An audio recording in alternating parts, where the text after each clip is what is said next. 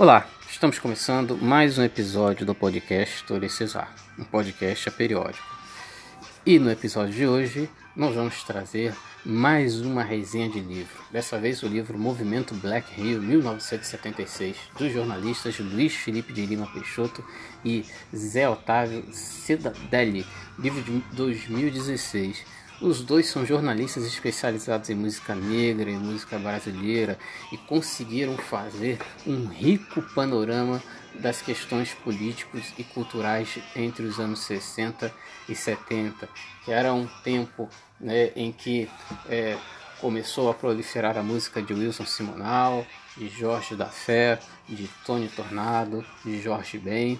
Ah, o livro traz um fértil material é, é, impresso da época, né? um acervo fotográfico dos jornais riquíssimo, né? acervo dos jornais com o Jornal Globo, Jornal, Jornal do Brasil, né? e uh, muitíssimo importante o fato de, é, é, de ser um, um, um, importante fomento da, da cultura, um importante é, é, culto a, a uma cultura é, é, invisibilizada, esquecida, não muito cuidada. Né? Logo na apresentação, os autores vão dizer que a insuficiente preservação e a desvalorização da memória cultural no Brasil podem ser vistas ah, como causadoras de grandes problemas na formação de nossa sociedade.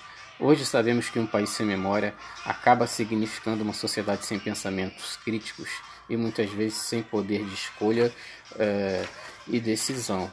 E uh, importante ressaltar que o contexto cultural em que eles pesquisam era um, contexto político de, uh, do endurecimento da ditadura militar.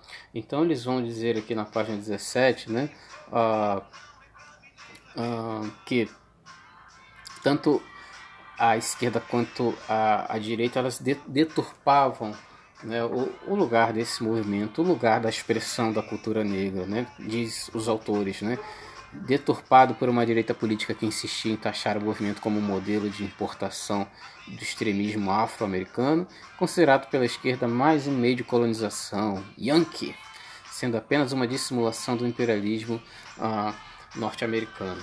Né? Então, os autores vão trazer é, o quanto que o movimento black que começa no Rio, né? a influência do soul americano, do funk, a influência de, uh, de James Brown, né? e bailes que vão ser realizados nas periferias do, do Rio de Janeiro, né?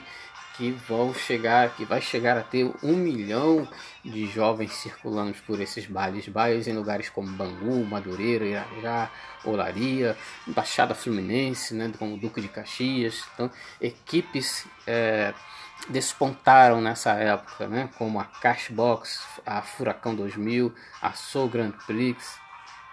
Uh, e aí é preciso se é, olhar para esse movimento hoje, o movimento Black Rio em 1976, não apenas no seu aspecto musical, mas no seu aspecto é, simbólico, é, político, porque eram negros da, da periferia do Rio de Janeiro que até então eram invisibilizados, porque duas partes do Rio de Janeiro que não, que não se cruzavam, que não, não dialogavam na cultura as produções culturais da Zona Sul do Rio de Janeiro não dialogavam muito com as periferias do Rio de Janeiro e, e vice-versa. Né? Então, uh, bailes frequentados por, por negros por negros negros pobres jovens né e na periferia onde é, onde se impera até hoje de, como é digamos assim é, naturalizada cristalizada né já virou paisagem né a violência misturada com a miséria né? a marginalização é, a barbárie da a barbárie do crime da da morte e que na verdade refletiam né, é, como até hoje, uma ferida não cicatrizada da escravidão. Então, esse lugar musical, cultural, também vai estar, num, vai, vai representar fortemente um primeiro gesto de autoafirmação de uma cultura invisibilizada e, é, e ou tida como marginal ou inferior nos meios de comunicação. Né? É, um outro ponto alto dessa publicação é a entrevista com Dom Filó, né? que era um, um, uma espécie de, de articulador da, da, dos bailes, do, do, do, movimento. Então, a entrevista, as entrevistas que foram feitas com ele foram é, uma fonte fundamental para poder, né, o seu testemunho, para poder dizer como que como eram as, as dinâmicas e a sociabilidade e a relação, é claro, né, a relação com as questões sociais e com especificamente com a ditadura é, militar. Né? É, Dom Filó, como era um sujeito visado pelos órgãos de segurança, né, é, é ele chegou a ser levado pelos órgãos de segurança, chegou a, em, em 76 chegou a ser encapuzado, levado para o, para o quartel do exército na, uh, na Tijuca, né? E os, os homens dos órgãos de segurança perguntavam para ele cadê o dinheiro dos americanos, né?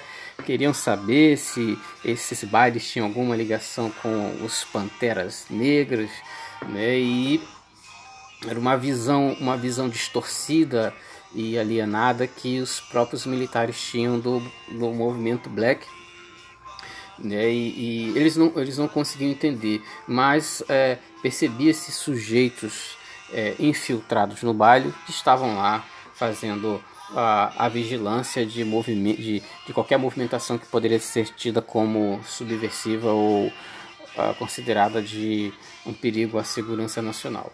Tony Tornado também é, protagoniza a cena do movimento Black Rio, né? Tony Tornado que é, é, é teve uma temporada no, no Harley, em Nova York, né?